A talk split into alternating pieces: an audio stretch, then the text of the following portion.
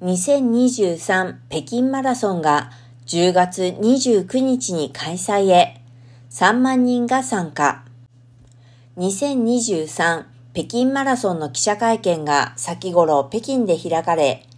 2023北京マラソン及び全国マラソンチャンピオンシップ北京のスタートを告げるピストル音が今月29日午前7時半に天安門広場で鳴らされることが発表された。また、大会の各準備が現在、秩序に基づいて進められているという。1981年から開催されている北京マラソンは、中国大陸部において最も長い歴史を誇るマラソン大会。新型コロナウイルスの影響で、2020年と2021年は中止になった。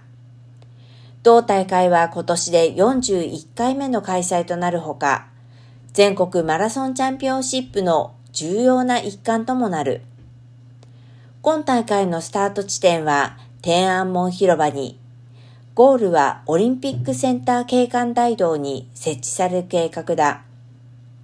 これまでの大会で馴染みとなっているコースをベースにしながら、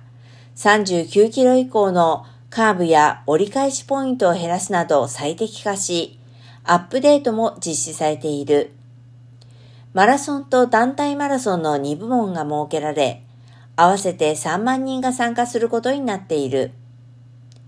9月28日から申し込みが始まり、締め切りの今月1日午前10時までに